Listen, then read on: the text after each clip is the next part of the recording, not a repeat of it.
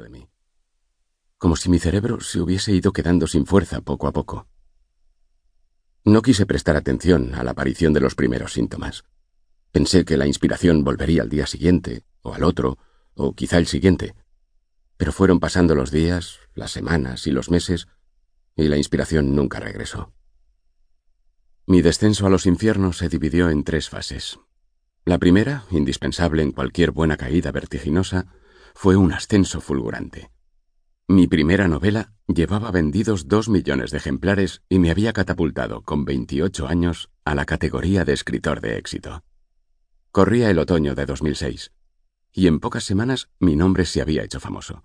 Estaba en todas partes, en la televisión, en los periódicos, en las portadas de las revistas. Mi rostro destacaba en los inmensos carteles publicitarios del metro. Los críticos más feroces de los grandes diarios de la costa este se mostraban unánimes. Marcus Goldman iba a convertirse en un grandísimo escritor. Un libro, uno solo, y ya veía cómo se me abrían las puertas de una nueva vida, la de las jóvenes estrellas millonarias. Abandoné la casa de mis padres en Montclair, New Jersey, para mudarme a un piso señorial en el Village. Cambié mi Ford de tercera mano por un flamante Range Rover con los cristales tintados. Comencé a frecuentar restaurantes exclusivos y contraté los servicios de un agente literario que se encargaba de mi agenda y que venía a ver el béisbol en la pantalla gigante de mi nuevo salón.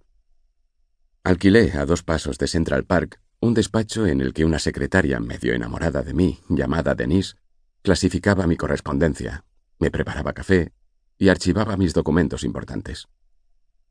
Durante los seis meses posteriores a la publicación del libro, me había dedicado en cuerpo y alma a disfrutar de las bondades de mi nueva vida. Por las mañanas pasaba por el despacho para hojear los artículos que me dedicaban y leer las decenas de cartas de admiradores que recibía a diario, y que Denise guardaba después en enormes archivadores.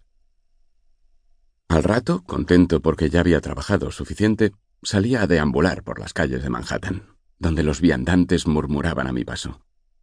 Dedicaba el resto de la jornada a sacar partido de los nuevos derechos que mi fama me otorgaba. Derecho a comprarme lo que me diera la gana. Derecho a sentarme en un palco VIP del Madison Square Garden para seguir los partidos de los Rangers.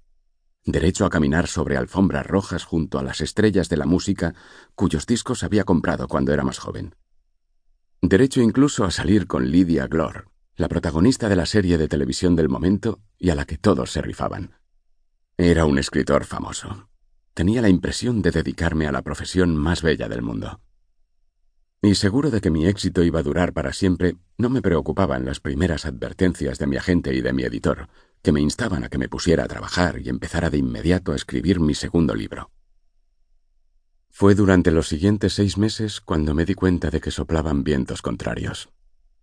Las cartas de los admiradores se hicieron cada vez más escasas y en la calle me abordaban menos. Pronto los que todavía me reconocían empezaron a preguntarme, Señor Goldman, ¿de qué va a tratar su próximo libro? ¿Y cuándo saldrá?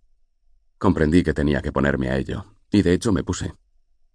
Escribí ideas en hojas sueltas y esbocé algunas tramas en mi ordenador. Nada merecía la pena. Pensé entonces en otras ideas y desarrollé otras tramas.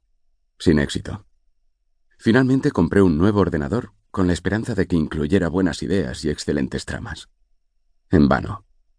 Intenté después cambiar de método. Obligué a Denise a quedarse trabajando hasta altas horas de la noche para que tomara al dictado lo que yo pensaba que eran grandes frases, palabras oportunas y excepcionales comienzos de novela. Pero siempre al día siguiente las palabras me parecían sosas, las frases cojas y mis comienzos finales. Entraba en la segunda fase de mi enfermedad. En el otoño de 2007 se cumplió un año de la publicación de mi primer libro, y seguía sin haber escrito una mísera línea del siguiente. Cuando no hubo más cartas que archivar, dejaron de reconocerme en los lugares públicos, y mi cara desapareció de las grandes librerías de Broadway Comprendí que la gloria era efímera, una gorgona hambrienta que reemplazaba rápidamente a aquellos que no le daban de comer. Los políticos del momento, la estrella del último reality o el grupo de rock de moda me habían robado mi parte de atención. Y sin embargo, no habían pasado más de doce cortos meses, un lapso de tiempo ridículamente breve a mis ojos, pero que, en la escala de la humanidad, equivalía a una eternidad. Durante ese mismo año, solamente